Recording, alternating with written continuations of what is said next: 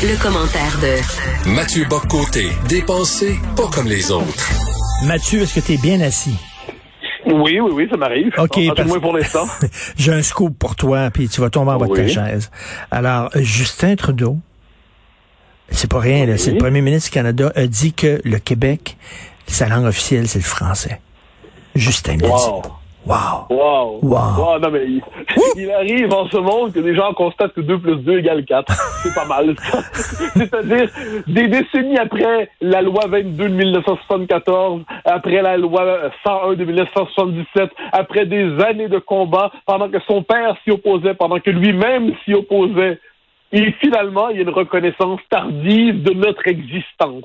Euh, c'est pas mal, mais c'est assez. Ce qui est amusant, en fait, premièrement, on, n'a nul besoin de son sa permission pour pour exister. Mais ce qui est intéressant, c'est que moi, j'ai souvent pensé que le Canada nous combattrait ardemment jusqu'à ce qu'il ait l'impression de nous avoir vaincus. Et alors, il nous reconnaîtrait à la manière d'une minorité bibelot, à la manière d'une communauté décorative dans l'ensemble canadien. Lorsqu'il sera parvenu à en finir avec le peuple québécois, soudainement, il lui sera une place. C'est un peu ce qui s'est passé, soit dit en passant, avec les francophones à la grandeur du Canada. D'abord et avant tout, le Canada a tout fait pour les assimiler, les angliciser. Et une fois qu'il y est parvenu, il a offert généreusement le masque à oxygène pour leur dire, tenez bon, nous avons besoin de vous dans le portrait.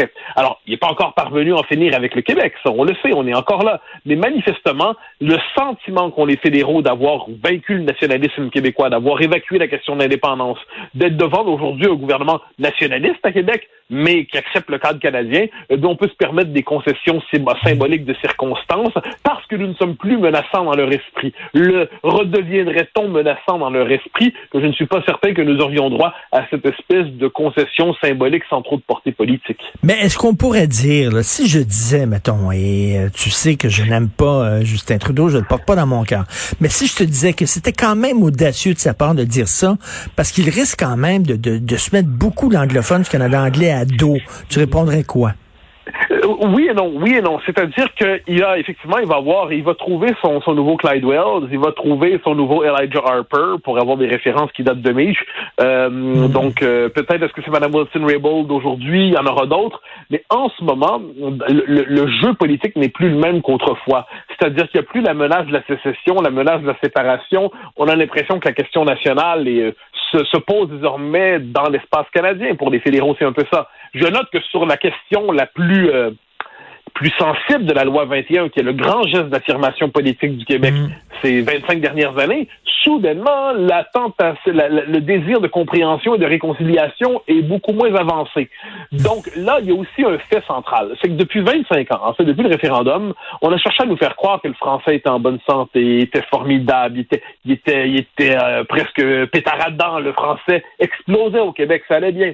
Or, ce que l'on constate, et là, ceux qui suivaient ces questions-là avec un peu de sérieux depuis 25 ans savaient que la situation était euh, en train de devenir désastreuse. Mais là, elle est à ce point désastreuse en ce moment. La dynamique d'anglicisation est tellement avancée que les fédéraux, et en fait tout le monde, est obligé de reconnaître ce qu'ils contestaient il y a encore un an, deux ans, trois ans. Euh, une personne avec qui je débat régulièrement dans une émission disait il n'y a pas deux ans, trois ans, le français va très bien, ça va très bien, ça se porte très bien. Et là, soudainement, oups, le réel frappe. Et lorsque le réel frappe à la porte, et là, c'est la situation. Donc, tous sont obligés de faire semblant de reconnaître au moins le réel pour pas être complètement décalés du débat public québécois, surtout qu'il y a des élections fédérales qui s'en viennent et que Trudeau veut pas avoir contre lui le goût. Mais dans les faits, dans les faits, si les fédéraux voulaient véritablement aider le, fait français au Québec. Euh, premièrement, euh, moi, je leur demande une chose, c'est de pas s'en mêler. Autrement dit, assumer que la question linguistique appartient pleinement au gouvernement du Québec. Confier les pouvoirs véritablement en immigration au gouvernement du Québec. Accepter l'idée que désormais, eh bien, la loi fédérale sur les langues officielles est soumise au principe de la loi 101. Pas simplement accordée de manière un peu symbolique comme, comme c'est le cas en ce présent, euh, en ce moment. Accepter cette idée que les services fédéraux au Québec sont en français, sauf pour la minorité historique anglaise. Donc, il y aurait des choses à faire si les fédéraux voulaient moins nuire. Mais, cela dit, ce qui me frappe, c'est la capacité qu'ont les fédéraux en ce moment, puis bon, ils ne sont pas les seuls, à présenter comme une immense avancée, ce qui est une forme de reconnaissance de l'existence de la Lune et du Soleil, que 2 plus 2 égale 4, qu'après la pluie, il y a le beau temps. Bon, et là, ils sont capables de dire ça, puis on, on s'attend tellement à rien d'eux qu'on dit, waouh, oui, ils vont loin. Mais, euh, bon, mais bon, c'est effectivement le, le cul de jatte qui parvient à marcher, ça étonne, mais en dernière instance, on est quand même devant une, euh, une proposition qui est assez limitée, qui est symbolique, qui a peu de portée politique. Mathieu, transportons-nous sur la scène internationale. Euh, on sait que la guerre froide s'est terminée en 1989 avec le la chute du mur. Euh, tu trouves qu'il y a des nostalgiques de la guerre froide? Oui, ça me frappe un peu dans le monde. Il y a la rencontre aujourd'hui Poutine et Biden. Alors, là, qu'on se comprenne tout de suite, j'ai aucune sympathie pour Poutine ou quoi que ce soit. La question n'est pas là. La question n'est pas de savoir si on aime ou non ce qui se passe en Russie.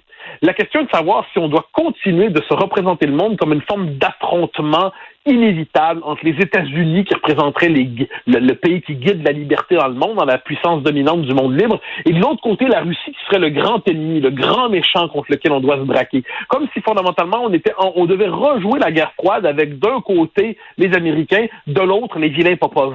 Hmm. Or, me semble-t-il, le monde dans lequel nous évoluons aujourd'hui a fondamentalement changé. Nous évoluons dans un monde désormais multipolaire. Un monde multipolaire, c'est-à-dire que des puissances longtemps oubliées qui ressurgissent, la Chine est la première d'entre elles, mais ce n'est pas la seule. Il y a évidemment l'Amérique du Sud qui, se qui, qui, qui, peu à peu prend forme euh, politiquement. Il y a euh, la question de la montée de l'islam. Il y a des vagues migratoires qui déferlent sur l'Occident.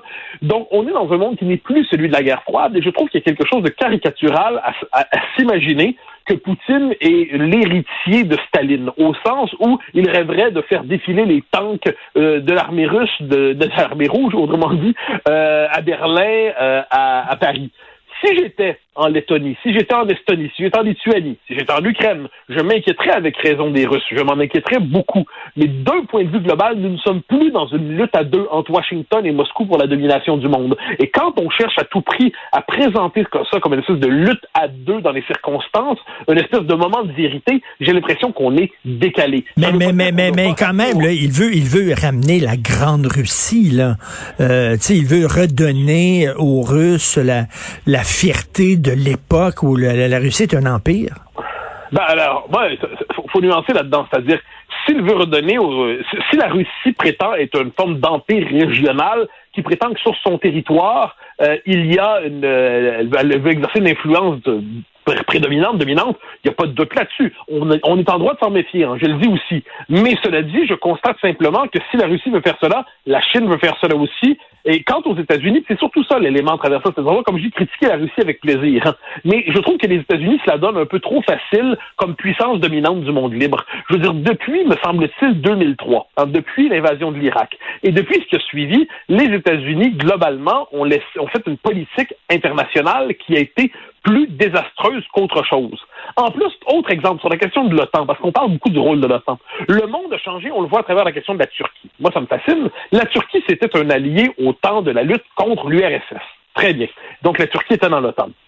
Aujourd'hui, dans le monde qui est le nôtre, on voit que la Turquie se définit souvent, surtout qu'elle se réislamise, Erdogan est là pour l'incarner, elle s'oppose de plus en plus à l'Europe, elle menace l'Europe, elle multiplie les menaces à l'endroit de l'Europe, elle cherche à humilier l'Europe. Est-ce que la Turquie est encore un allié véritablement? Est-ce que c'est encore un allié? Ou est-ce que l'OTAN donne une impression d'allié? Les Américains et les Européens n'ont pas la même politique par rapport à la Chine, par rapport à l'Iran. Ils n'ont pas la même politique par rapport à la Russie même. Alors, les Européens eux-mêmes disent on ne peut pas traiter la Russie comme si c'était euh, comme au temps justement des Soviétiques. Encore une fois, je le dis, ça ne veut pas dire que les Russes n'ont pas des ambitions de puissance. Évidemment pas. Et puis les Européens eux-mêmes se disent qu'ils doivent avoir une capacité de puissance pour être capables de tenir tête à la Russie. Mais tenir tête à la Russie d'un point de vue européen, ce n'est pas comme tenir tête à la Russie d'un point de vue américain néoconservateur obsédé par la guerre froide. Donc, voyant tout cela, je trouve que le récit qu'on nous fait de la politique internationale est en décalage d'une trentaine hmm. d'années et on devrait avoir une conscience multipolaire minimale pour savoir dans quel monde on évolue et surtout ne plus se sentir obligé de brandir le drapeau américain comme si c'était celui de la liberté. Mais reste, reste que Poutine est un brigand. Là. Veux dire, il fait ah, enfermer, il fait enfermer ses opposants politiques et ah, il, a fait, il a fait tuer les journalistes qui le critiquaient. Là. Mais, mais sans le moindre doute, c'est un brigand, c'est un, un régime à tentation autoritaire, plus qu'à tentation autoritaire. C'est un régime euh, fort inquiétant. C'est un régime que je n'aime pas, euh, je n'aime pas du tout. L'idée, oui, il y a quelquefois en Europe des gens qui, qui trouvent que la Russie est inspirante. Je trouve qu'ils vivent dans un monde parallèle. Je me dis un instant, on se calme. La Russie n'est pas inspirante. La Russie est inquiétante. Ben il y a une différence entre considérer que la Russie est inquiétante et doit être critiquée, une chose, et de s'imaginer qu'on est dans un monde qui est commandé par l'affrontement entre Moscou et Washington. C'est autre chose. Pour moi, c'est la critique, elle est là. C'est qu'il faut sortir sortir de cette idée du, grand affrontement entre Moscou et Washington, surtout quand à notre époque, une puissance autrement plus inquiétante, me semble-t-il, c'est la Chine. La Chine émerge aujourd'hui. On voit ce qu'elle fait aux Ouïghours, par exemple. On est dans une politique vraiment qui est assez euh, terrifiante la politique qui est réservée aux, Ouïghours en ce moment. La Chine, aujourd'hui, euh, réinvente le totalitarisme de manière, euh, à, ce qu'on pourrait dire, euh, avec le système du crédit social et tout ça, c'en est assez terrifiant. Donc, donc voyant ça, moi, je ne dis pas un instant qu'on se comprenne bien qu'il faut avoir quelque tendresse ou sympathie pour Poutine. Jamais. C'est pas ce que je dis. Je dis simplement que gardons à l'esprit simplement que le monde n'est plus divisé comme au temps de la guerre froide. Hmm. Sachons que les États-Unis ne sont plus aussi exemplaires qu'ils l'étaient autrefois. Sachons que des puissances autres émergent dans le monde et exigent qu'on rafine notre compréhension des relations internationales. Sachons que tous les Occidentaux sont pas obligés de s'aligner sur Washington si Washington dit quelque chose. Ayant tout cela à l'esprit, ça ne nous empêchera pas de nous dire amis les Américains, mais ça va nous éviter d'avoir l'impression qu'on a devant nous Brejnev ou Staline. Et voilà, c'est dit. Merci beaucoup, Mathieu. À demain. Salut.